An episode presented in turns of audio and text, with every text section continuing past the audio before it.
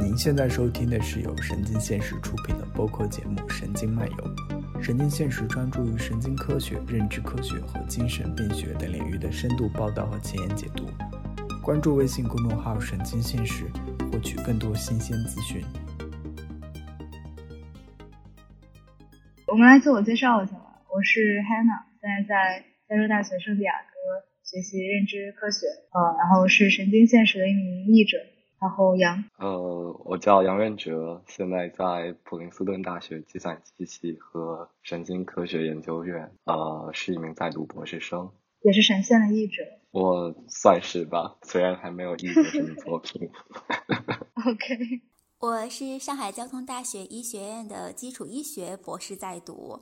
嗯，也是神经科学的一个译者，神经现实的一个译者，然后。也在尝试着做原创作者，OK？对我一开始加入神仙，我是我我是有这两个想法，我想写点东西当原创，后来发现自己没有这个水平，还在积累素材。我也是第一次写，我发现还是很难的。呃，我那天认领的是一个 David Julius 嘛，他是一个研究 Trip 离子通道的，算是我的老本行了。我之前就是做 Trip 的课题的。然后很熟悉，很熟悉。当时以为很简单，然后写起来想到说好多好多 idea，结果真正动笔写的时候遇到了很大的问题。我就发现我很难把很学术的东西用很通俗的话，然后讲给读者听，然后又或者是很写的很能抓住读者的眼球。嗯，写完第一版，我的身边的朋友告诉我，他们完全提不起兴趣。对，看来有必要科普一下到底这些都是什么。对，刚才刚才杨说你是呃计算机科学呃应该也是神经科学博士在读，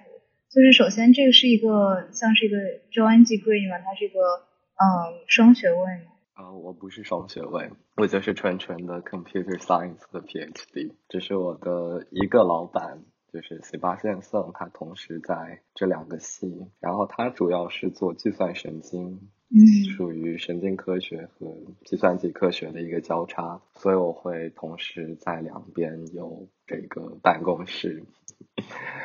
然后我们的方定也比较混合。那你现在主要的研究方向是什么？我现在第二年，其实我还没有太确定，嗯。我在 CS 这边主要是做自然语言处理和强化学习，嗯，然后在神经科学这边主要做两件事情，一件事是所谓的连接组计划，我们嗯在尝试重构小鼠的视皮层，所谓的重构就是我们会拿到一堆二维的电镜扫描的图像，嗯，然后我们做图像分析，去重构每一个神经元的。这个形态去重构每个神经元之间的连接，然后想知道真正的生物神经网络是什么样。嗯，然后第二个我在 neuroscience 这边主要做的事情是一些和理论神经科学相关的。过去的神经科学家会认为我们的神经网络进行学习的时候是满足赫布法则的，但是今天的计算机科学这边的人工神经网络更多的是用一种。叫做 backpropagation 后向传播的算法去训练网络。我在做这边做的一个理论工作，就是怎样理解这个赫布法则它背后的一些数学规律，嗯，怎样用赫布法则去开发下一代的机器学习算法。嗯，我们 getting more technical，挺好的。不太懂。对，不太懂。哦，我想想要你解释一下。所谓的赫布法则。就是所谓的学习，其实就是整个神经网络它如何调节嗯。两个神经元之间连接的权重，就是它的突触的强度是会变化的，突触越强说明你这个通路越强，突触强度越弱说明你这个连接越弱，就是学习它是一个动态的过程，那就是怎么去调节这些，呃，我们说叫 synaptic weights。赫布原来的观点就是，他根据自己的实验观察，他觉得这个突触权重改变的，嗯，法则其实非常简单。如果两个神经元它在极短的时间里面经常被同时激活，那我们就认为它呃之间的突触连接是会被加强的。呃，如果两个神经元经常是这种错开被激活，那么它们的这个神经元之间的连接应该是会随时间减弱。就是我们可以用非常简单的数学公式去描述嗯这种学习法则。但是今天的深度学习或者人工神经网络，它不是以这种方法去调整神经元之间的连接权重的，它一般是用呃所谓后向传播的方法。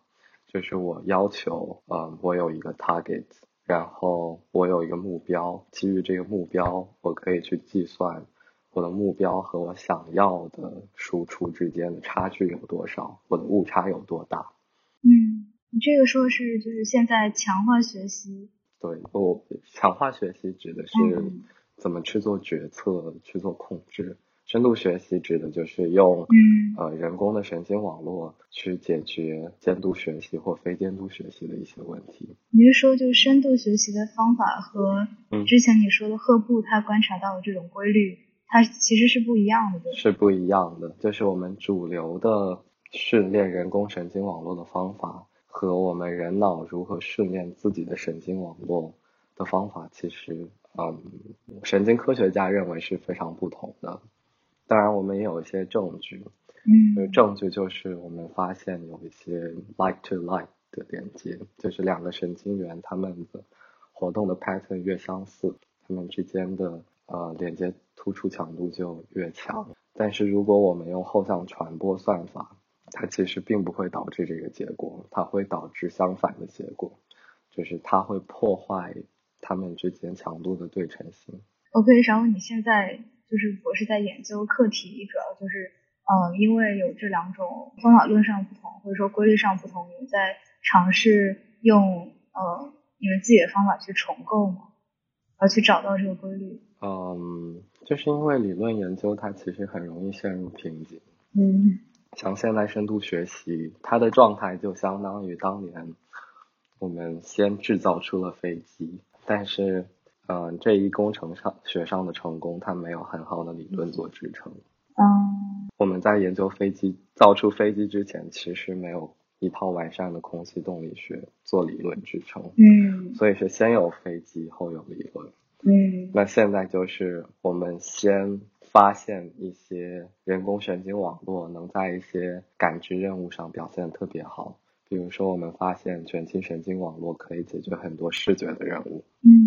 但是我们不知道为什么，就是它虽然是这种 bio inspired 的一种机器学习的方法，但是事实上我们并没有真正理解这个结构为什么能够帮我们做这种感知计算。其实你说是就像深度学习这样的方法，就它相当于是呃也也不能说是误打误撞，但它并其实它还没有一个很完整的理论基础。然后现在你们是希望能够去完善这个，嗯。对，它没有，就是大家会说今天的 deep learning 就像 alchemy，就像炼当当时的炼金术一样嘛。嗯。炼金术是可以催生化学的，但我们现在在寻找寻找什么是这样的新化学，就是大家试图用一些数学方法去理解它，但是我们今天的数学工具还很有限。嗯。嗯，所以我其实对另外一条路是更加有期待的，就是我们能用现在的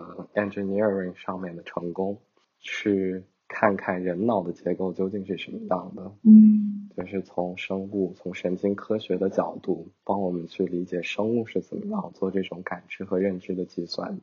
嗯，说不定就是。能从这个角度反过来帮助我们理解今天的技术是如何成功的，感觉这个很好诶，从两个角度来证明同一个问题。对，它它其实像一个环廊，就是一开始大家受这种脑结构的启发，设计了 perception，设计了这种 multi-layer perception 这种神经网络，但今天人们反过来用这种神经网络去重构人脑的结构。嗯。就是因为我们要处理大量的图像，嗯，我们要做这种图像上的语义切割，这些都是我们的人工智能，也就是这些神经网络去完成的。嗯嗯，我觉得很有意思一个点就是人工智能或者说它的深度学习和强强和这种强化学习的这种算法，它最开始出现是为了能够模拟人脑，或者说至少去模拟人能做的工作。但结果我们最后发现，它用了这这个方法论，或者他用这个系统，跟实际上的神经网络是不大一样的。然后我们又现在又尝试重新用这种人工算法去研究人脑的这个这种偏差和最后的回归，还挺有意思的。因为在研究过程中，大家其实做了非常多的简化，然后为了让这个算法高效，又做了非常大的这种数学上的改动。所以很可能我们今天研究的这个计算模型和人脑的模型不是同一种模型。但即使是今天这样一个简单的模型，我们也发现自己不能理解它。所以我们想找一些更基本的结构在在这个神经网络里边。对，然后当时为什么会选择就是在普林斯顿学这个 subject？就是是因为它最强，还是因为呃，就是还因为我听说博士的话更重要是导师。你当时是怎么？是找到这个导师。嗯，十八线其实，嗯，其实说实话，就是 CS Princeton 可能不是最强吧，Princeton 应该算在四大之后，但是 Princeton 给我发了 offer 了，就过来了。我其实是在 campus visit 的时候，我在 campus visit 的时候才遇到 Sebastian。啊。那时候我还没有很想做。没有很想做 neuroscience，因为我之前从来没有接触过 neuroscience。嗯。我之前更多的是做，就是做做数学、做算法。嗯。嗯，做理论机器学习或者一些嗯应用机器学习的 project。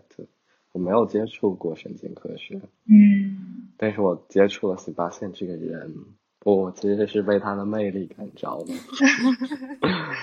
哇，天啊！嗯，他非常的有活力。他曾经是，嗯，他是物理专业的，他本科和 PhD 都在哈佛读物理。然后他之后搞过一段时间的理论机器学习，在贝尔实验室的时候，然后，然后后来就转了这个 theoretical neuroscience，嗯，就是用一些数学手段研究各种嗯神经网络的模型，比如说去计算。这个什么样的网络拓扑会导致什么样的神经活动？哪些神经元它会最后因为你这些 dynamics，它最后会变成 dead neuron？哪些永远不会？这系统会不会出现 limit cycle？啊，主要是做这种动力系统的一些事情，也有一些实用的算法，比如说，嗯，这这其实我觉得是一个蛮哲学的观点，嗯，就是大脑。就是你的真实世真实世界的 input 和你最后的 output 之间是有一层中间表示的，嗯，就是任何一个系统，它如果经历一层中间表示，而中间表示的自由度比较小的时候，表示是什么意思？中间表示，嗯，就是指它的 representation，它的它的表征。只要任何系统，它其实如果经历了一层中间表示的话，其实你在限制这个模型的复杂度。嗯。然后一个观点就是，我们的认知其实没有非常高的复杂度，就是我们的所有表征其实是在一个低质的流行上面，就我们可以用少量参数就能描述这个 input 和 output 之间的联系。嗯，对，我是尝试在，因为你讲特别的特别的技术，然后再尝试。看能不能说一下我理解，就是说，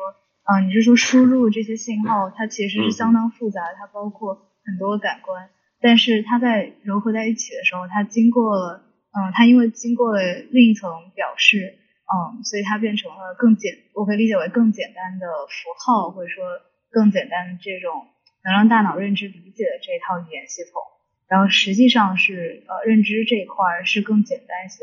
嗯，类似这样，就比如说我们的视觉输入，嗯，如果我们从像素的角度来看，嗯，它其实是在一个非常高维的空间上面，嗯，就比如说我们看到两个杯子，两个杯子在我们的概念空间里面，我们觉得它是类似的，但是如果我们真要去比对这两张图片，它们像素值之间的差异。它其实在这个高维空间中分布是非常远的，嗯，但是我们的一个理论就是觉得，在我们人脑构建表示的时候，它们其实是在同一个流行上面。嗯。然后我们可以用少量参数去描述这些杯子，比如说它是圆的还是方的，它有没有把手，它有没有盖子。嗯。这是这是一些非常嗯简单的参数，它能够帮助我们高效的刻画这个世界。嗯，相当于化复杂为具体，是不是？相当于嗯一种降维吧，就是它它它可能是化复杂为抽象，就它不一定是化复杂为具体，它可能是化复杂为抽象。可是你的参数不应该很具体吗？比如说杯子有没有把手啊，它的高度。就比如说，对，这这是刚才的一个例子，它可以是具体的。它也可以说，比如说你你你你看过好多部电影，你的大脑去构建对这些电影的概念的时候，你可能有一套分类体系，就是你描述这些电影的参数，可能是它是什么类型的电影，它的叙述节奏是什么样的，这些东西不一定很抽象，呃，不一定很具体，它是对你输入空间的一个概括。哦，明白。就是这个低质假设，其实今天在各种。问题上都蛮常用的，嗯，就是呃，这个低质假设，我们可以用这个低质假设来做一些分解任务。就比如说今天的推荐系统，嗯，它是如何给大家推荐推荐算法不同的个性化的这种商品或者电影的，嗯，其实它就用到了这个低质假设。因为商品琳琅满目，然后不同用户有不同的肖像，你怎么把它们匹配起来？你的低质假设就是说，每个人只对某种、某几种类别或者某几种抽象的体验，他有这种偏好。嗯，然后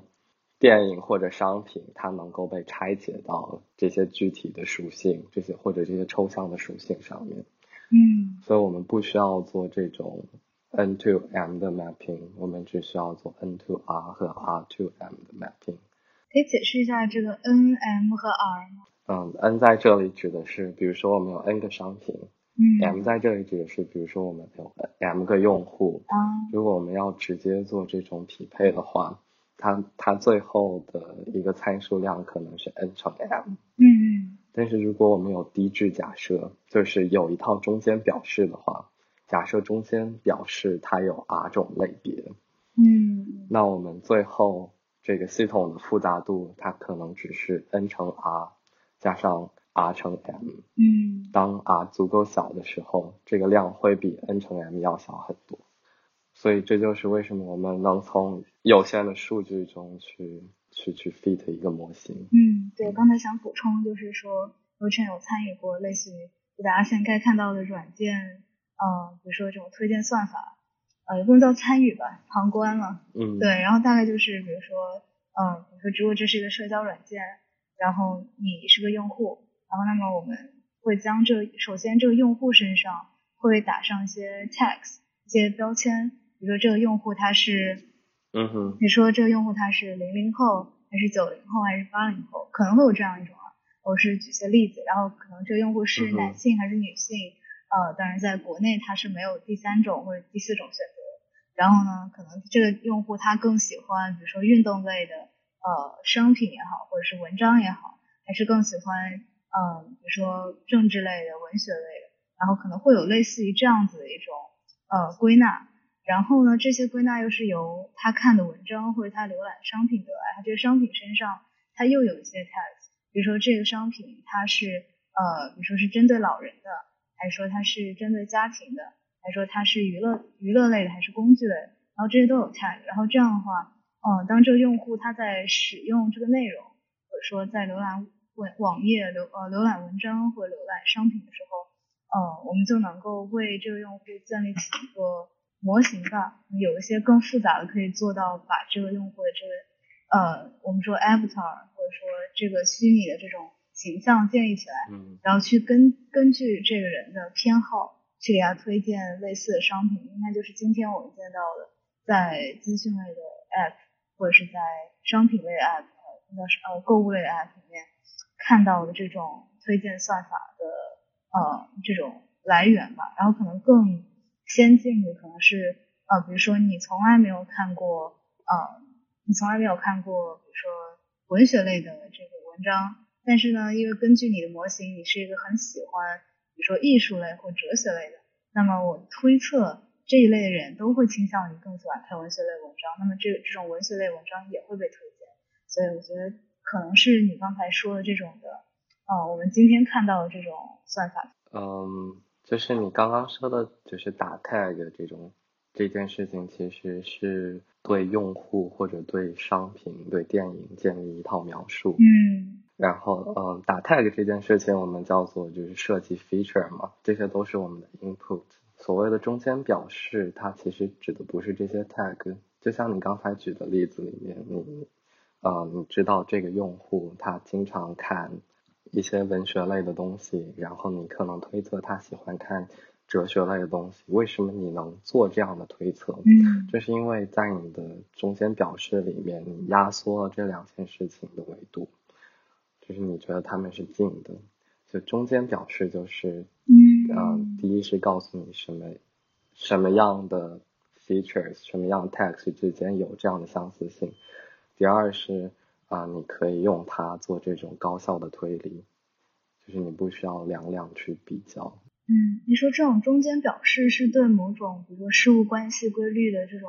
提取吗？它是人脑的这种呃这种规律，还是说它更多是人工智能或者说？呃，深度学习它的一种方法，就是我们会觉得人脑可能也在做类似的事情，因为我们 input 这些 stimuli，它最终是变成神经活动的。那可能在我们的皮层的这些神经活动，它可能就是一些中间表示，它可能不对应于你任何的外界实体，它是做计算的一个中间过程。那为什么要有这样中间过程？它其实是帮助去 build 不同 concept 之间的 relationship，帮助你做一些呃计算，比如说做一些递归或者做一些推演。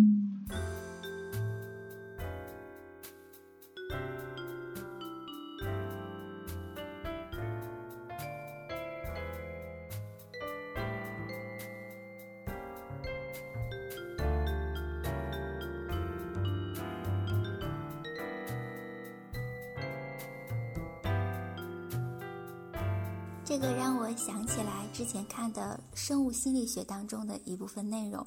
他就讲说，嗯，有一个，呃，当时是一个明星的名字，他把那一类神经元定义为一个女明星的名字，名字我忘掉了，呃，比如说我们随便说一个吧，就是玛丽莲梦露好了，说每当你给这个一个人看玛丽莲梦露的照片，然后他的相应的某些脑神经元就会亮起来。然后呢，你会给他嗯讲玛丽莲梦露的相关的事情，然后他这些神经元也会亮起来。他可能我们大脑也会把一个人或一件事情上，他嗯就是呃归类到某个特定的神经元的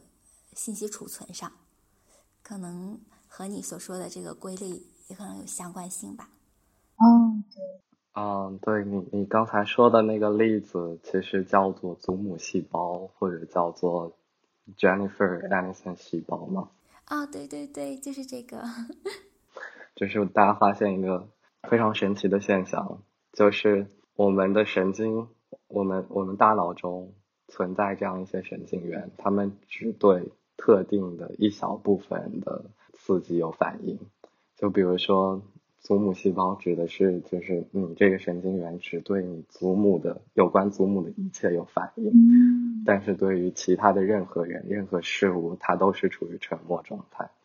这这就似乎你大脑提炼出了一个祖母的概念，然后它由这个细胞的神经活动或者这一群细胞的神经活动来表征。嗯，对，这其实是一个蛮有意思的现象。哦，我觉得挺有意思。就是那从生理上再到你讲的网络上面，这个网络上面的这个中间表示和这个我们生物上面的这个的关联和区别大吗？就是祖母细胞其实是一个特例了，就是它它对应某一种特别具体的概念，但是大部分神经元我们我们其实是说不清楚它的神经活动对应于哪一些特定的。呃 stimuli 它能够有这个反应，就是我们不清楚它的这种偏好是什么样的，包括一个嗯人工神经网络，我们我们也可以说这个神经元，嗯，呃它的 preferred stimuli 是哪些，或者说它的这个感受也有多大，什么样的输入能够刺激到它。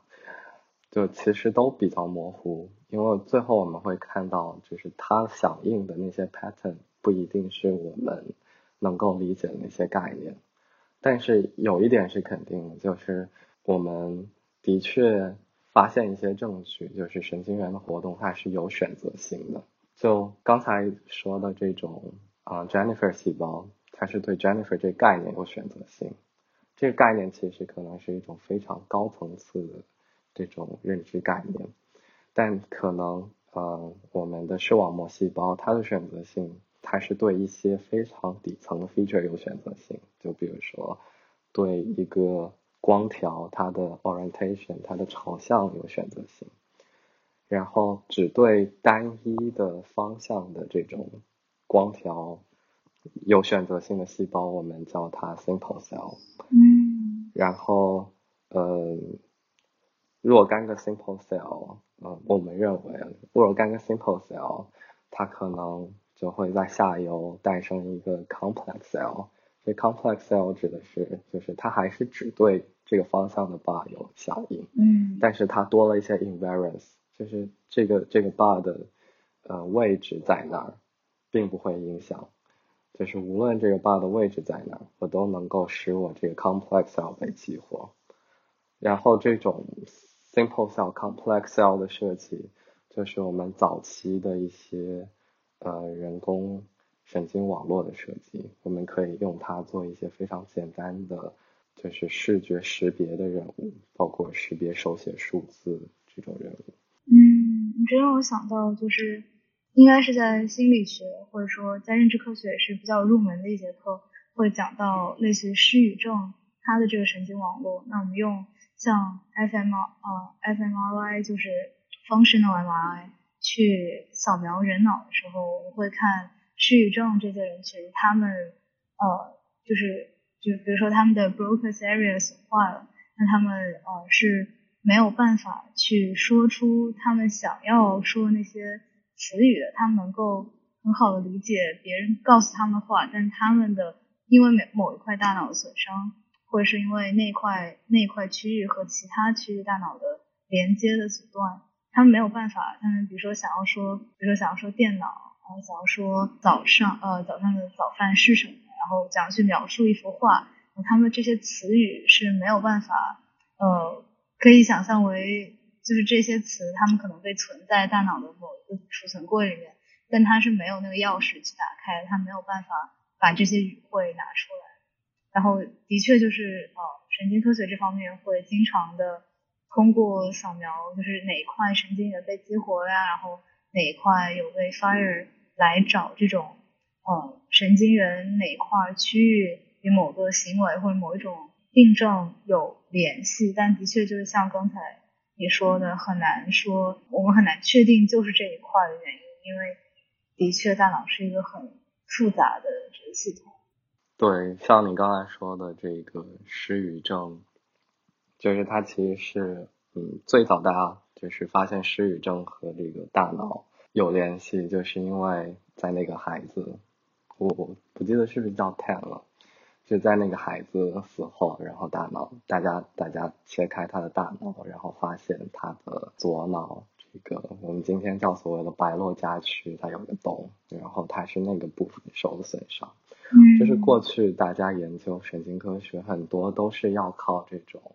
呃脑损伤，靠一些外科手术，嗯，靠切除，靠损坏，然后去界定这个结构和功能之间的联系，嗯，包括给电刺激也是一样。但今天，嗯，因为有一些伦理的问题，然后我们。不像过去能做这么多脑损伤的研究，但是我们有一些别的技术，就比如现在我们可以用这种在脑里面植入这种非常小、非常密集的电极，当然就还是给，比如说癫痫病人，因为他们毕竟要打开脑壳，嗯，我们可以植入这样的东西，或者我们在猴子身上我们可以植入这样的东西，它还是活体，然后我们可以尽尽量减少这样的疼痛，嗯，然后我们可能用蓝牙去无线接受这样的数据，它不用一直扯着一根线。这其实神经科学研究还是蛮残酷的，因为它在我的角度看来，就是不断的去通过拆解一个系统，嗯，去找到这个结构和功能上的联系，包括为什么我们要做一些数学模型，嗯，所以其实这都是基于我们早期对这个结构的理解，我们想看看它在计算上面 imply 了多大的。嗯，这样它可做的一种计算的集合。对，嗯，你说这种方法应该是某种，呃，我不确定这个概念对不对，是这种 anti-engineering，就有点像，有有点像你在你想理解，蛮像，对，像呃，这 anti-engineering 是一个说你去看别人写的这个 code，然后去理解它的这个背后的这个系统，就比如说这个软件或者硬件它是怎么运作的。然后或者也可以理解为，比如说你拆电脑、拆音箱、拆电视、拆它的电路线，然后就看到后面这个电线板是怎么运作。我觉得这个就是对。然后我觉得这个的确是有很多这种道德上的，然后还有包括实操上的这种运作，还有包括呃你要去理解它这个已经高度抽象的这个行为或者表征，你究竟能不能通过它的这个硬件。就不能叫硬件，能不能通过它基础的这种物理啊，或者是生物的东西来反推？就是这个中间它中间有多少个抽象层级？你究竟能不能这样去回溯到你想理解的东西？这个还是挺重要的一个问题。没错，嗯，就今天有很多人去去质疑我们这个连接组计划嘛？为为什么我们要做这种纳米级的重构？我们就算最后拿到了大脑的连接结构，它真的能够帮助我们理解大脑吗？就可能这不是一个正确的时代。就像今天我们对一些东西的结构和功能之间的联系已经非常清楚了。比如说一些工具，还是这还是这水杯的例子，我们看到它这样的一个一个中空的结构，中空有底的结构，我们就觉得它是可以用来盛放液体的。就是它的这种结构和功能之间的联系是非常明确的，但就像你刚才讲到，今天研究大脑，可能就像在古代我们拿到了一部手机，然后我们拆开它，我们尝试去理解它其中的各种元件，我们尝试去理解它的电路结构，但这意味着我们就是在古代一定能掌握它的设计、它的技术、它背后的科学原理吗？感觉是非常难的，甚至今天一个没有这个 double E 相关背景的人，他可能也很难去看懂这些东西。就我们可能还需要很多别的，嗯，呃，科学上的努力来帮助我们一起理解这个结构。对，然后我知道你是在，因为你是在普林斯顿读博士嘛，嗯，然后这是一个国外的这种博士的方式，我想知道。嗯，你觉得在美国的在美国的博士项目和国内，我不知道你有没有在国内的博士朋友，会有什么区别？这我想听听 Vienna，就是你平常，呃，你平常有没有听到在其他国家学博士人，就他和你的，嗯，比如说你们的学习的方式啊，或者说这种 schedule 上的，或者是说，呃，你们的，呃，项目的，比如说你们的导师教授方式会有什么？嗯，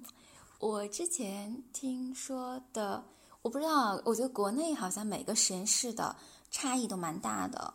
然后我听说美国是这样子的，之前我的一个师姐反馈给我是说，呃，实验室的分工，尤其是大的课题组分工特别明确。比如就像我们常做的生物实验，那做 Western 的人就可能长期的做 Western，然后。那做膜片前电生理的人就长期的做膜片前电生理这方面的工作，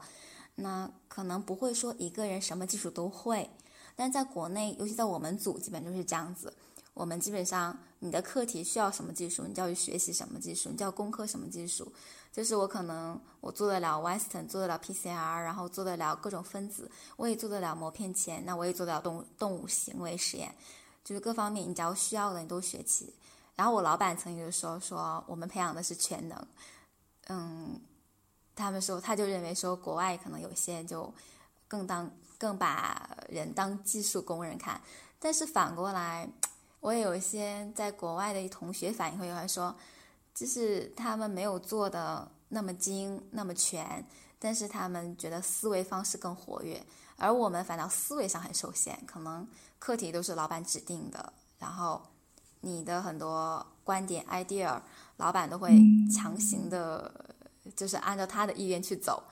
因为他很难、很不容易拿到了这笔钱，然后所以呢，要算这个钱怎么花，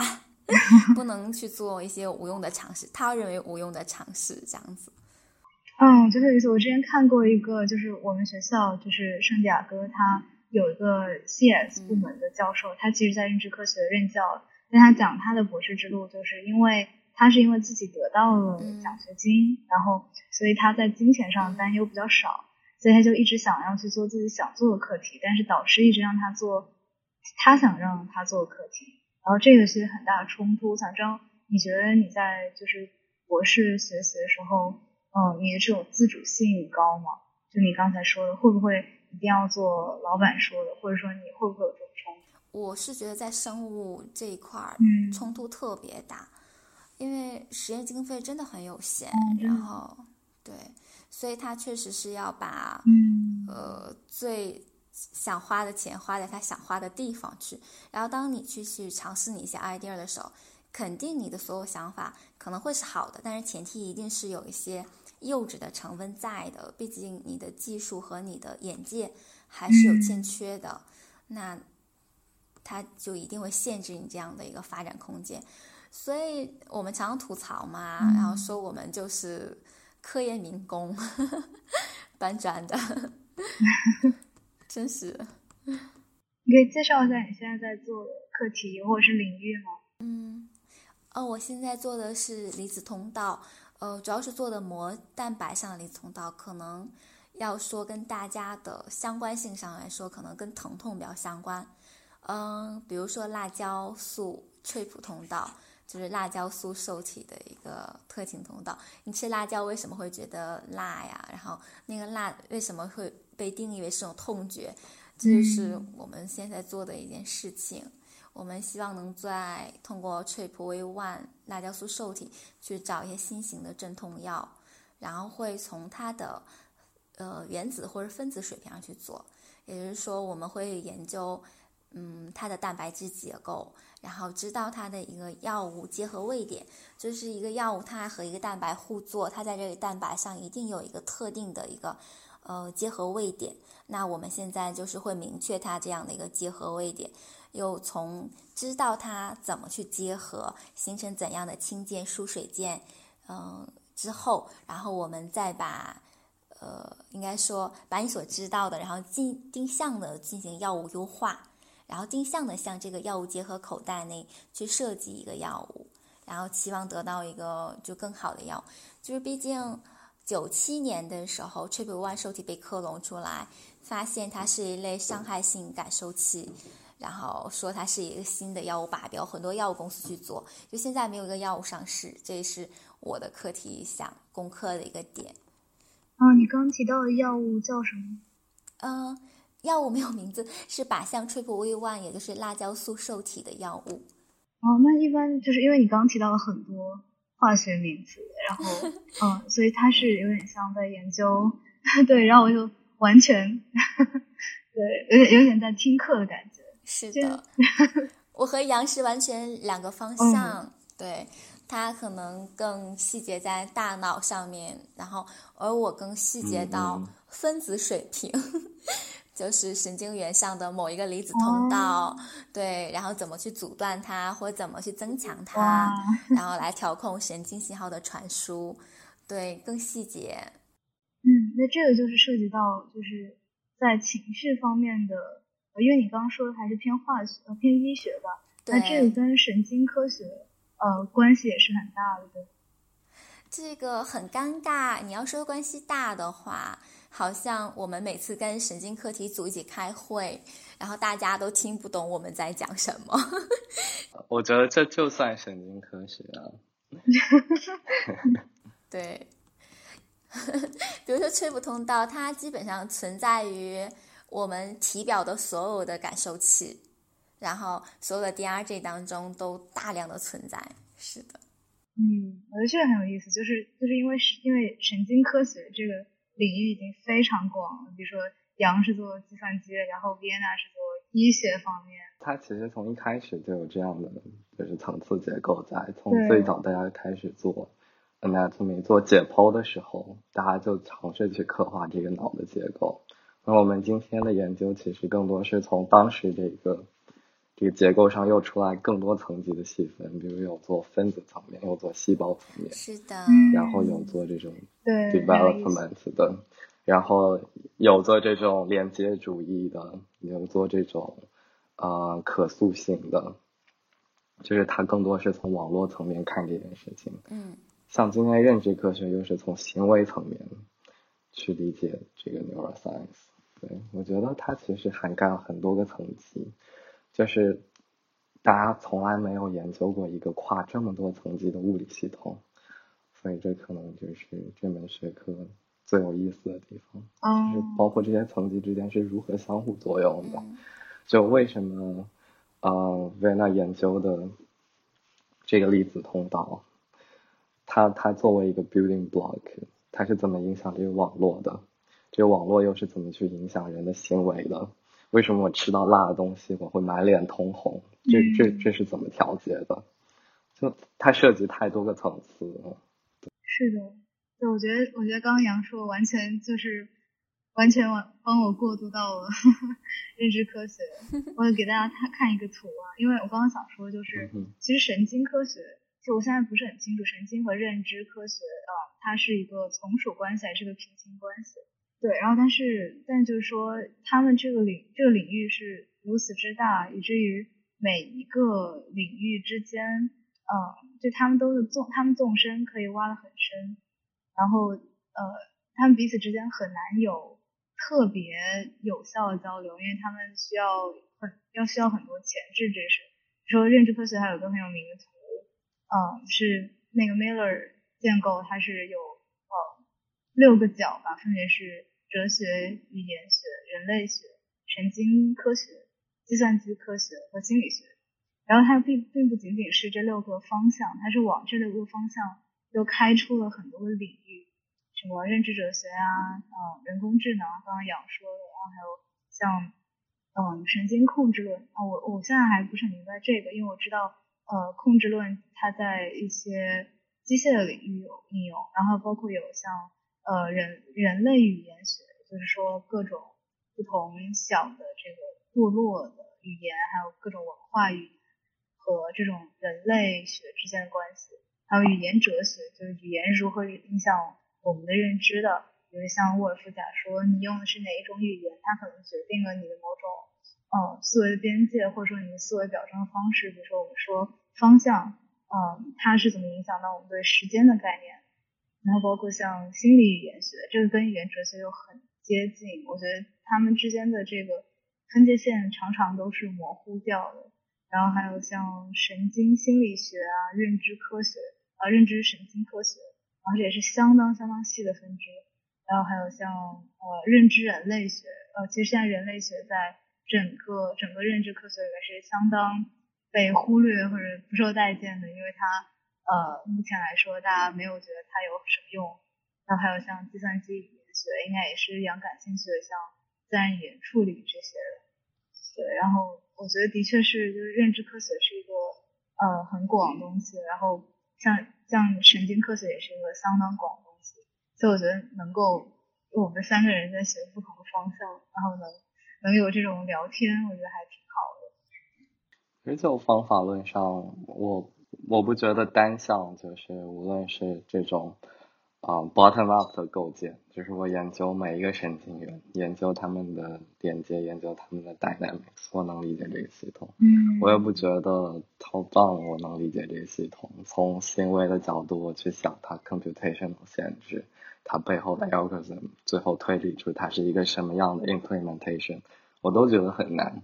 我觉得肯定是需要从两头，甚至从从中间向两头。对，我觉得你说这特别有意思。做努力，就需要很多人。嗯，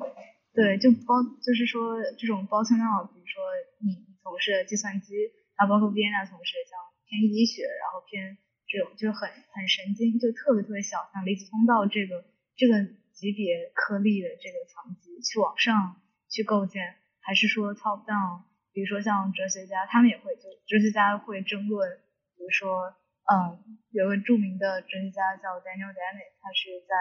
呃波士顿塔夫斯大学的一个心灵哲学的一个教授。然后他的理论就是，嗯，我们所有的这种意识 （consciousness），然后就这些东西都是可以被，比如说可以被解构到最基本的呃物理啊，还有这些就这个量子级别的东西。但是跟他相反的哲学家会认为你是不能减损到那个级别。觉得这个的确是一个很重要的问题。那我还挺好奇，就是因为因为我觉得你们俩在的领域都特别特别细，当时是为什么会想就是要研究这个方向，然后我要从事这个学科？是有什么人或者事情，或者是书啊，或者是概念，然后就吸引了你们吗？才入坑？我是。呃，因为研究生嘛，然后学了这个，然后最开始是不太了解的，然后到后来慢慢了解。而真正让我开始对神经科学有特别大的兴趣，还在于，呃，就是生了一场抑郁症，然后，嗯，从轻度抑郁开始，然后一点点在升级，到后来必须要服药。由于吃了药之后的感受，嗯，其中就吃了一个叫，呃。文拉法辛，我现在记忆力特别差，因为抑郁症之后记性就变得很糟糕。然后文拉法辛之后，我只要有二十四小时不服药，然后就会感受到整个人特别的糟糕，躯体感受特别的不好。然后这个之后，我就开始感觉激素和人脑包括情绪之间的这样一个关系是什么样的，然后我就会特别的好奇，然后就开始，然后。开始自己去学一些心理学，然后去找药学方关的一些综述，然后去看，然后最后我就开始觉得这个神经就越来越神奇，然后就算彻底的入坑了，就感觉以后博后也会继续从事这方面的工作吧。OK，那我就想说，那你现在研究的时候，是不是最终搞懂了当时你吃的这这种这一类药，就是它的和你具体的关系？因为你说。因为个人感、个人经历对这感兴趣，那你现在搞懂了吗？啊，没有，啊，没有，没有，没有。OK，因为抑郁症这个事情特别的难，然后现在的话，它包括它的机制有很多种，有什么五羟色胺学说呀，然后有去甲肾上腺学说呀，最近好像又出了那些 G 蛋白偶联受体的一些相关的。药物都对它是有效的，就是现在，嗯，市面上所有的药物，就不同的靶点的药物都是有效的，但是有效都是有一定的程度，都只能调节到某一种程度，都没有一种药物说它能治疗。嗯，要解释一下靶点。嗯，靶点的话就是。一种信号通路或这个蛋白靶标，哦，比如说像文拉法辛这个药，它就会调控的是五羟色胺再摄，它是五羟色胺再摄取抑制剂，就是本来我们的激素，嗯，分泌到细胞，呃，应该叫突出外面嘛，然后在之后它会有一个回收的过程。然后，抑郁症患者呢，五羟色胺的水平它会降低。然后呢，那我们来阻断了，就是再摄取抑制剂，抑制了它的再摄取，就抑制了它的回收，这样就让我们的血液当中的五羟色胺的水平得到提高。然后进而呢，就提升你整体的五羟色胺水平。嗯。然后五羟色胺呢，在这里就是一个靶标。嗯，同时呢，文大法辛它又是那个去甲肾上腺素再摄取抑制剂，那去甲肾上腺素又是它的另一个靶标，就是这样子。啊，我可不可以这么理解，就是说，呃，比如说针对抑郁症这个情绪水平很低这个这个症状，它可能是因为缺乏某一种化学物质，然后你可以通过抑制这个化学物质的减，怎么说？因为你说的这种再摄取，对，再摄取，就是说呃，比如说因为这个水平太低了，所以我要增加再摄呃，应该是增加还是减少在这个区间？就是通过一种方式去提高去呃保持它的这个水平。或者也可以通过其他方式，比如说跟这个化学物质相关的另一种物质，然后去，然后这种不同的方式，或者说去打不同的靶子，我可以做这个比喻吗？去就根据不同的方法去做，然后 不同的痛点就可以被称为就是用不同的药物，呃，然后不同药物的靶点是这样吗？呃，对对，你所有的药物它都有一个作用的对象，然后这个靶点就是它所作用的对象。嗯。它的目标 应该是这样理解吧？嗯，哦，对，现在在这个领域，就是针对，就尤其是针对抑郁症和情绪的研究，最难的事儿是什么？最难的事就是抑郁症的它的发生机制不知道，就是你不知道它的机制，然后你要知道它是什么引起的，那你很你可以很快的做出药物去调控它的根本原因。那就可以搞定。那现在呢？不管是五羟色胺还是去甲肾上腺素，都只是一个附带效果，就是说它不是它的主要原因。就是说我来调节了五羟色胺，调节去甲肾上腺素，它可以改善，但是它不能根治，就是它根本就不是它发生的根本。啊，我其实就想插一句，就是那那关于它的就是发生机制，现在有哪些？嗯。假说吗？对，就是为什么会有抑郁症？到底是因为就是连接出了问题，还是嗯一些细胞它可能比如说异常的凋亡了？就是大概是一些什么样的理论？我也想问这个。嗯，现在的话，它的假说很多很杂，但是在这块很奇怪的是，它并不是从我们经典的神经生物，就是说，呃，你发现了哪些脑区或者哪些神经元或者激素水平的降低，然后我才去找治疗方法，才去找药物来治疗，不是这样来的，反倒对抑郁症的治疗都是从药物开始的。比如说，最近今年最火的就是氯胺酮，然后你们可以去查 FDA 最近氯胺酮它是什么呀？它是之前我们被称为 K 粉的，然后吃了特别嗨，算是毒品的一种。对，现在呢，FDA 呢先批准了它上市，然后作为抑郁症的一个药，尤其是重度抑郁症，然后氯胺酮的效果极好。就是我们普通的抑郁症药物呢，可能你要见效要将近一个月的潜伏期。氯胺酮不需要，它只需要几个小时就可以让你嗨起来，大概是这样子。嗯，就瞬间提高情绪水平吗？对。然后抑郁症的研，它的机制一般都是这样子：先有了药物，再从药物去找这个药物为什么有效。比如说，我们有了氯胺酮，就是找氯胺酮为什么有效，进而发现了，哎，它的作用机制是什么，然后再针对这个靶点，然后设计更多的药物去试试，大概是不是这样？但是现在就很奇怪，就是说，比如说你说五羟色胺或者去甲肾上腺素，又并不是所有调控五羟色胺和去甲肾上腺素药物都有效，嗯，所以就以至于很多，比如说提出了五羟色胺、去甲肾上腺素的这些。呃，信号通路之后，又会被很多其他的证据给否定，说那你为什么我这个药也是能抑制五羟色胺在摄取，为什么就没有效了？嗯，解释不通，就是在我们的正常逻辑上是没办法解释的。然后包括现在好像连乙酰胆碱，嗯的调控都会影响抑郁症的发生。嗯，所以它这个机制就太杂了，只能说最经典的还是集中在。呃，单单水平了，嗯，那还有很多其他复杂的，像 J 蛋白五连受体的调控，包括阿片受体的调控，都会影响到抑郁症的发病。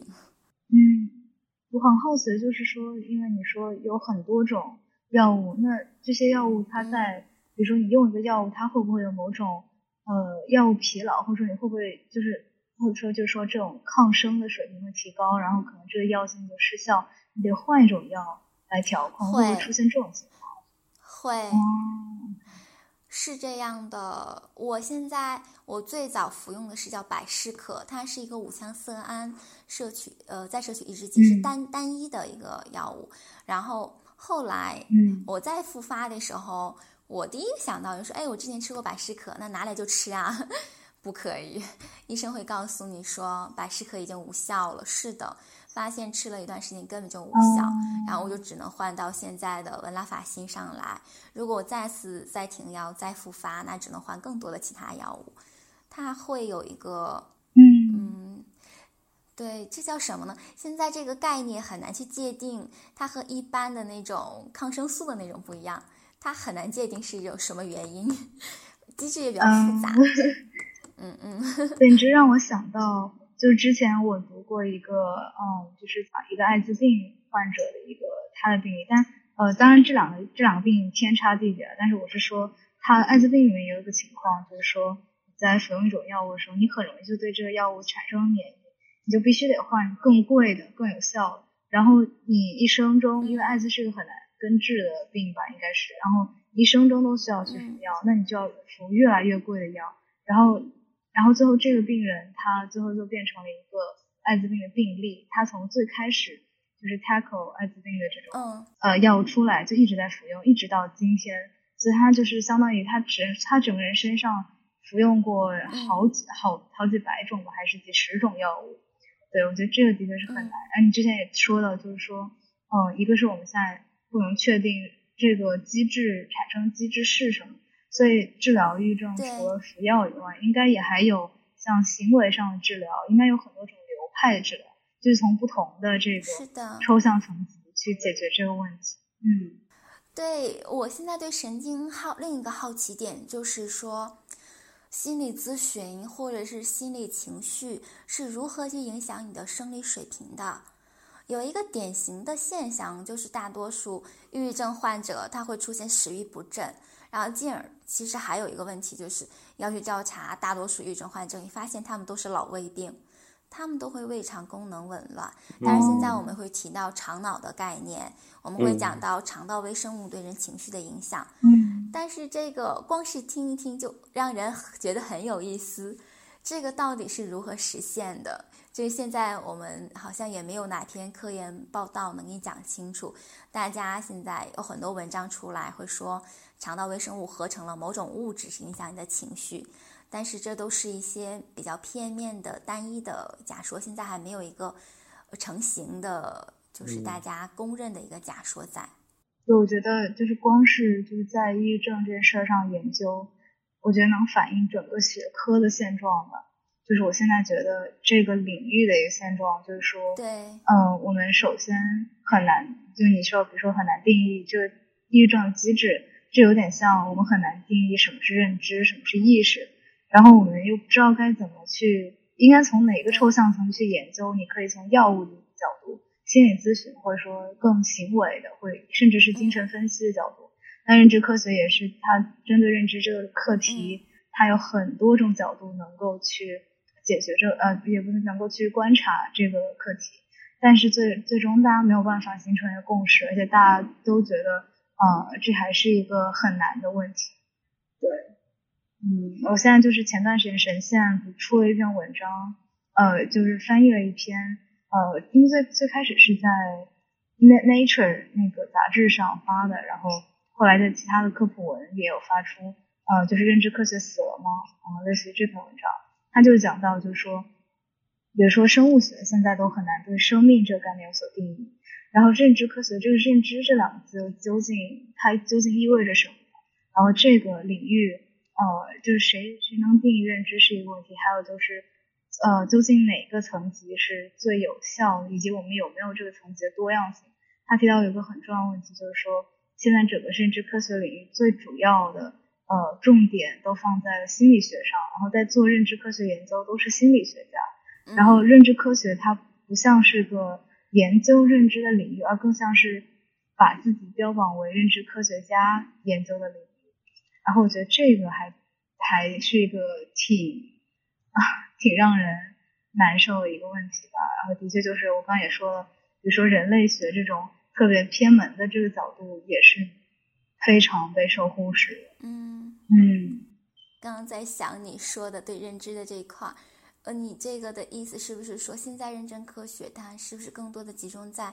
对人类的这方面的或心理方面的一个关注度比较高呢？嗯，对，就是是这样。比如说心理学家会更多去研究，太偏心理了。对，很偏心理。可能一方面是因为心理学很新鲜，然后它也是，嗯嗯，心理学它在之前一直是被认作一个很社科的一个学科，或者在国内更是这样吧。但是在其实至少在美国，心理学是先锋的心理学都会努力的告诉自己。要更科学化，更就是更硬吧，可以这么说。然后，所以他们很多往认知科学转的也是去侧重更多的实验。比如说，如果你是个呃认知心理学家，嗯你就会去研究人类的语言和心理。然后，现在大量的认知科学的著作啊，还有包括发现，主要都是在这个方向啊。当然，也有很多是像在杨那个方向，什么自然语言处理，其实也算是认知科学一种更应用层面上吧。然后什么。嗯，是呃，网神经网络啊这些的，对，但是就是很多领域确实特别受忽视，比如说呃，当然可能是因为这些角度它在传统领域就被忽视，比如哲学和人类学，就没有多少，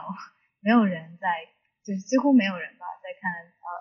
什么认知上的哲学或者是人类学的这个角度，虽然说我们的确有一些非常有名的这方面的哲学家。或者说这方面的人类学家，但是这两个角度就是不太被重视。比如说，嗯，举个例子，有一个课题就是说，在认知人类学里面，就是呃，它其实有个很重要的跟其他角度，就是它呃不同的一个角度，就是说，他想研究是这个认知的这个 pattern，或者说认知这个规律是怎么 cross human nature，就是在各种人种、各种文化、各各种部落。就是他想找到一个很通用的呃这种规律吧，呃，但是他是这个是在文化层面去讲，并不是说在生物层面的这个通用的规律。然后他这个角度，一方面是因为人类学本身就非常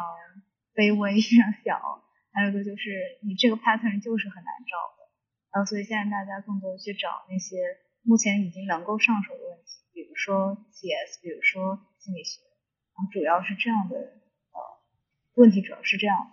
就在我印象里的认知科学，就其实我觉得它更多是从一个哲学的角度去 put constraints，就是它更多是从哲学角度思考，就认知的边界在哪儿，然后我们怎么去，嗯，推理认知这件事情。就你刚刚提到说。呃，认知科学也会做 NLP，然后也会做 neural networks。我不觉得他们是从一个表示或算法的角度，或者从它的呃具体实现的角度，从神经实现或者这种呃 CS 上的这种实现的角度去思考，更多的是在想，嗯，就是从一个计算层面，从问题本身出发，这件事情有的这件事情的边界在哪儿。又为什么大家一开始思考语言？我觉得，嗯嗯，这可能就是语言只是一个，就是认认知上面我们必须要嗯讨论的一件重要的事情。然后大家怎么去分析它？我们必须要，就是之前人们觉得必须要建立一套 formal system，嗯，对，然后把它 fit 到一个 formal system 里面，我们才能知道它的边界在哪儿，然后。包括为什么乔姆斯基要提这种 universal grammar，其实他就是为了去确定这样的边界在哪儿。如果语言它的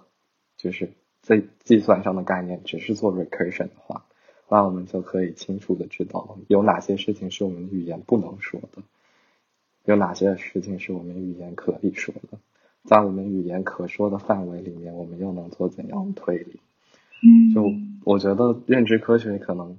想要回答问题是柏拉图最早提的那个问题：为什么对人可以从非常有限的经验里面去认识这个世界？对，我觉得你刚刚说的很有意思，就是翻译的这个问题。对，嗯，然后我就我就想 back to 你说飞机的那个比喻，就是相当于说我们现在已经有了飞机，啊，或者说比如说推荐算法可能是一种飞机。然后可能呃呃刚断了一下是吗？还好，嗯，我设定了手机每天十二点自动关机。哦，我的天！事儿给忘了，刚刚哦，你那已经十二点了。我的天，可以聊的东西其实还蛮多的。就我也我也不清楚应该怎么去 prioritize 这些东西。就就我刚刚讲的那个层次，其实，嗯，从嗯 computational connection 的角度来说，嗯，有一套就是叫做什么 Mars Three Level，我不知道你有没有听过，就是他觉得第一层次是就是所谓的计算嘛，就是计算层面我们可以有一些限制。就取决于我们是用怎样的嗯 formal system，然后我们对这个问题的定义是什么，它的目标是什么，然后我们可以有一些嗯限制。第二层次是嗯表征和算法，就是这个东西它的输入具体是什么，我们感官的输入具体是什么，输出具体是什么，然后我们大脑是怎么处理这样的信息的。就是从一个算法的角度，它可能有一个 pipeline，就是视觉信号，这种光信号先变成电信号，然后它从这个区域到那个区域，然后你在这个区域可能做的是，比如说这种，嗯，similarity mapping，在你另一个区域，你可能是要确定物体的位置，在另外一个区域，你可能想提取一些语义信息，这个算法的层次究竟在做什么？然后最后一个层次是，嗯，可能更偏微纳这个层次就是，嗯，它的 implementation 是什么？就具体到嗯一些生物细节和一些物理法则、物理化学的法则，嗯，它到底发生了什么？可以用我们今天的科学的一些 building law 去把它嗯填补清楚。我觉得是有这三个层次在的，然后。嗯，我其实非常喜欢认知科学，因为它我觉得非常难，这门学科就太抽象了。但是已有的这些结论都让我觉得非常惊艳。嗯，就比如说什么东西是可学习的，还有比如说就是休休谟这个问题，就是为什么能进行归纳？归纳的前提是什么？就我觉得这些非常高层次的问题很难想。但是人类通过自己的努力，居然做到了。我们有一些非常漂亮的理论去刻画这样的边界是什么。这些边界也成为今天很多学科，尤其计算机科学这边，我们思考问题的边界。我们会知道有些问题是不能做的，就是因为这个问题本身从一个哲学或者认知科学的角度，它划清了自己的能力。但我有时候会觉得。但从认知科学这边看，会有一点，就是研究上面有点自上而下了。嗯嗯。就是先从人类或者是为起点。嗯，我更我之前也是翻译了一个文献，呃，我们神仙的一篇文章嘛。然后那个是一个机器人的一个研究专家，然后他就自己先造一个机器人，是从很小很小小规模的机械臂开始，然后开始尝试着。去让他去学习，就是他说他想从做一个自下而上的一个系统，一点一点来构建人类的学习的方式，人类大脑的一个可能的一个模型这样子。然后这种让我觉得很好玩，这也让我想到，就是说为什么认知科学好像很少去研究动物，比如说单细胞生物、草履虫啊，看看他们真的。说真的，真的是有没有一点点意识，有没有所谓的一点点认知？然后有时候我来养狗嘛，然后我就很想知道我们家狗狗到底听懂了我多少话，因为有时候打它，它真的会哭，我也不太清楚它的流眼泪是真的是哭 还是只是流眼泪。哦，天呐，边你刚刚说这，让我想起了一一本小说。嗯，我我现在突然就是忘记这小说名字哦，好像叫《巴别塔之犬》。然后它其实是一个，呃，在我自己的定义里，它是部科幻小说。大概是讲一个语言学家，他养条狗。对，然后就是这个语言学学家他养条狗，嗯，然后他妻子有一次意外死了，然后唯一的目击者就是这条狗。然后这语言学家希望能够教会这条狗说话，或用任何方式表达一些东西，让他明白他妻子到底是怎么死的。然后呃，这个很有意思，它是小说，但是它又用到了一些语言学的概念。然后嗯，就很有意思啊。他说巴别塔也是隐喻，就是说这种不同种类，就不同种族要怎么用同一种语言沟通吧。但是他最后是没有教成的。但他也是，就通过在这个过程里面找到一些线索，然后最后搞明白。然后，然后我想到，就是其实我个人是一个很从呃从虚拟的作品，呃就是从虚构文学里面去找到自己的学术兴趣。比如说，呃，比如说像刚刚这本书，还有包括有一本科幻叫《The Story of Your Life》，然后就是你一生的故事，是一个华美籍华裔的一个作家写，他讲到的是语言如何。解释呃如何影响认知吧，然后也有一些很哲学的东西，对，然后这也是就是我的确呃对认知科学的感兴趣的起点，呃就是从这种很 top down 很自上而下这个角度去感兴趣，但是最后我发现这个这个角度是非常有限的，就像刚刚杨说，还是需要去做一些从就自下而上这种 dirty work 吧，你需要从。神经元也好，或者是药物水平也好，这种比较比较细微的这种角度去往上去研究，但同时也不能就忘记这种最开始从上到下这种兴趣。嗯，就我刚才观点其实是我我之前不是说就是需要自上而下，也需要自下而上，甚至需要从中间开始向变挖掘。嗯，就但是我刚才说就是我我觉得自上而下这件事情非常难做。这种抽象的思维可能是对我而言，对，我觉得太难了。就是把学习这个过程，就是就是限定为某种类型的学习，然后我又能对这种某种类型的学习做一些嗯计算上的刻画，嗯，然后我要去定义什么是我成功学习了，什么是我成功归纳了，什么是我失败了。然后我还要去是的定义我要学习的全集是什么样的，很难。这个全集满足什么样的性质的时候，我才能够 认识这个世界。听着都超级的复杂，就太难了。但是人们的确做出了一些非常惊艳的东西。我觉得这个作为结尾还挺合适，你们觉得呢？嗯，结尾结尾不应该是广告吗？我们刚才在聊从哪儿学习。是的，广告一波神经现实，广告一波认知科学和神经科学。您刚刚收听的是科普组织神经现实旗下的播客节目《神经漫游》。神经漫游意在漫游神经与认知科学之领域，揭示认知表象与内里之趣味，由此连接业余与大众的智慧。本期主播姚润哲、Vienna、Hannah，我们强烈推荐你使用泛用型播客客户端收听我们的节目，搜索“神经漫游”。你也可以在网易云音乐、喜马拉雅、荔枝 FM 和 Spotify 找到我们。我们下期见。对我一直在抑制自己说话冲动。刚才杨，比如说你讲到那个杯子，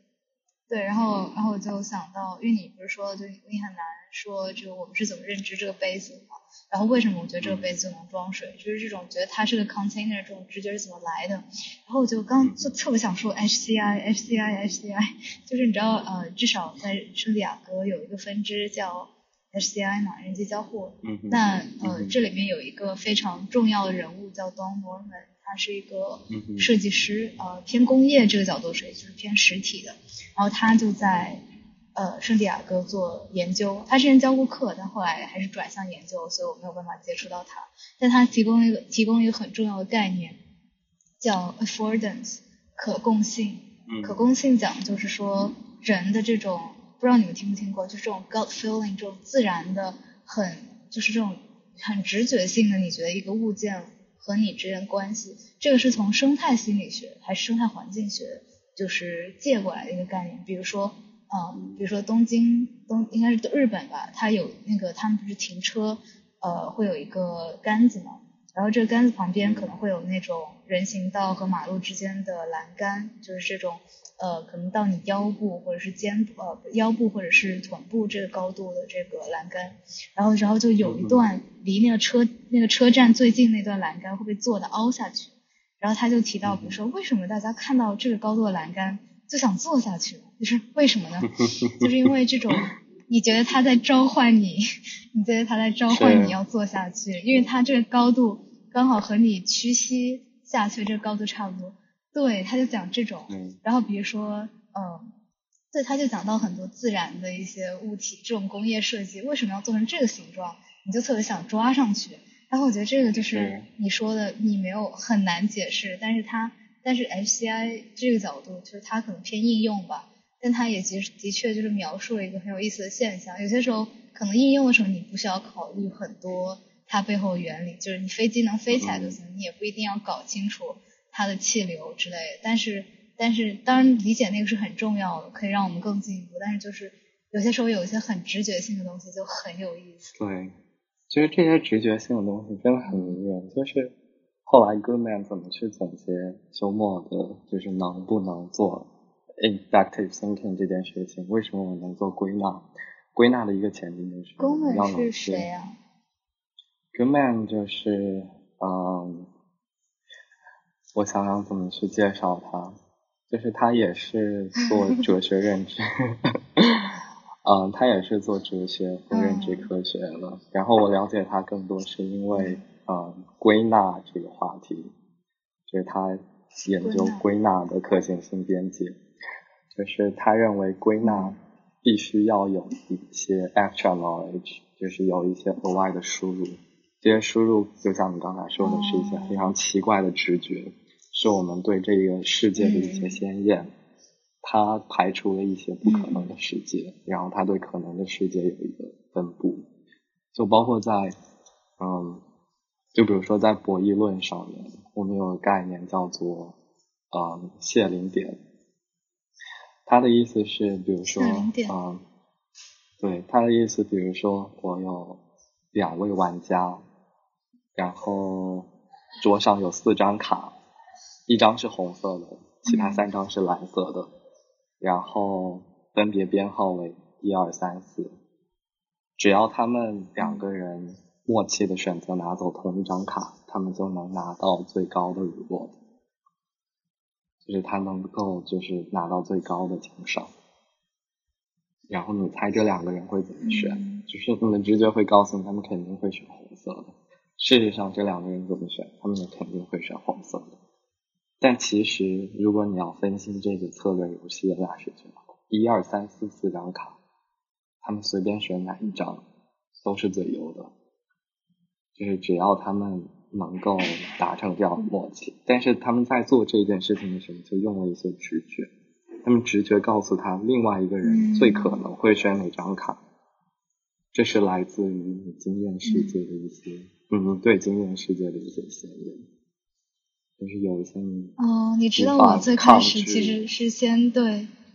嗯嗯，对我一开始是先对行为经济学感兴趣的，就是你说的这种博弈论，还有包括像那个什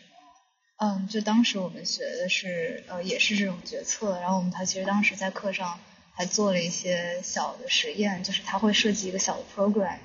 呃一个网页吧，然后就是大家。在上面像相当于玩小游戏，但是一个课堂人一起玩，然后做一些决策，这种就特别有意思。然后我当时就对决策很感兴趣，然后包括像霍布森选择这种，比如说，嗯，其实你让想让大家做选择，但实际上你是不可能达到那个最优的那个决策的，因为它有一些，嗯，比如说如果两个人要要互相要互相呃要互相达成某种默契的话，呃。就是你会去预测对方可能会做什么，但更进一步的人会去预测对方会预测什么。然后其实这是一个，这是无止境的一个论。我记得一个很经典，就是，对啊，就比如说整个课堂人，大家说在零到一百之内，你说一个数字，就是就当时输入一个数字，你说一个数字，然后如果你这个数字是整个课堂最后的。这就是平均值的三分之一吧，然后你就能得到哦三分对三分那就三分之二，我忘记了对，然后就是你能得到一笔钱。好了，大家就在猜，然后大家应该会，比如说三十三是，如果大家猜一百五十，如果大家都猜五十的话，然后大概是多少？比如说会是这个值，然后我就不行，肯定有人会猜到这样，就一直往下，一直往下。然后那些觉得自己特别聪明的就会猜零，问题是并不是所有人都会猜零，反正最后，然后然后也有些觉得不是所有人都会预测到那一波会选，比如说十几，但最后的结果可能是三十几，就是它是一个很奇妙的一个过程吧。对，然后当时对这很感兴趣，对，但我后来觉得，呃，后来还是觉得经济的这个理，就是这种理性的假设，让它很多模型其实。呃，很有意思，但是它还是有点局限吧。然后觉得要要研究决策和这种直觉性的东西，还是不能看经济。然后包括就是因为经济系大家都不是冲着决策来的，大家都是冲着别的东西来的，所以当时就没有学经济。啊，真是很有意思。是我我最近对这个也很感兴趣。你刚才说那个叫应该叫凯恩斯选美竞赛嘛？就是，嗯，零到一百，就比如说我来到课堂上，我拿着一百块，然后我希望我的学生出价去竞走我手上的一百块钱，让他们可以在零到一百之中做选择，然后谁最接近大家选择的平均数的三分之二，谁就能够以那个价格买走我手上的钱。呃，我觉得非常有意思，零是那是绝后。嗯，如果大家都报零，没有一个人可以通过改变自己的策略，就是报的高一点来买走我手上，因为这个数据肯定是比二分之一的多少分之一要少的，对，非常有趣。但是大家都不报零，不管你在一个多么优秀的班级做这件事情，就是大部分人不会暴力，这就导致你没有办法推理。对对对。这也就是大家会说。就是理性人假设在这件事情上非常不正确。那就算我们考虑 bounded rationality，我们怎么去 estimate 这样一个群体的 double K 的 case 的时候，大家会想几层？包括鲜艳也很奇怪，为什么觉得第一层的鲜艳就是平均数是五十？大家为什么要 uniform 的报？大家可能不会 uniform 的报这件事情。对。蛮难的。